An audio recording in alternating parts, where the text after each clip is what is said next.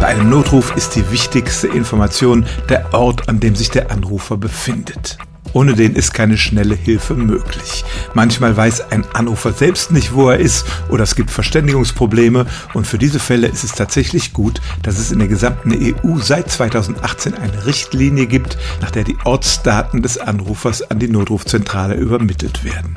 Das geht natürlich nur bei Handys. Sobald man die Nummer 112 wählt, werden alle Ortungsdienste am Telefon eingeschaltet, also neben dem Funknetz auch zum Beispiel der GPS-Sensor und so ist eine viel genauere Ortung möglich, als wenn man nur weiß, aus welcher Funkzelle der Anruf kommt. Die Daten gehen per SMS an die Zentrale. Die Einsatzkräfte können sofort sehen, wo sich der Anrufer befindet.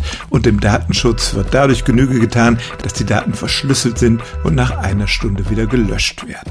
Die Sache ist in Deutschland inzwischen praktisch flächendeckend eingeführt. Es funktioniert allerdings nur, wenn man sich im Handynetz des eigenen Betreibers befindet und nur bei der Nummer 112 und im Allgemeinen nicht bei der Polizeinummer 110. Und auch wenn es diese automatische Übermittlung gibt, ist es immer noch am besten, wenn Sie diese Information gleich am Anfang des Anrufs auch mündlich geben. Aber ansonsten stimmt es tatsächlich, moderne Technik macht es möglich, dass Notrufe, die von Handys kommen, inzwischen in den Einsatzstellen automatisch lokalisiert werden können. Stellen auch Sie Ihre alltäglichste Frage unter stimmtz.radio1.de.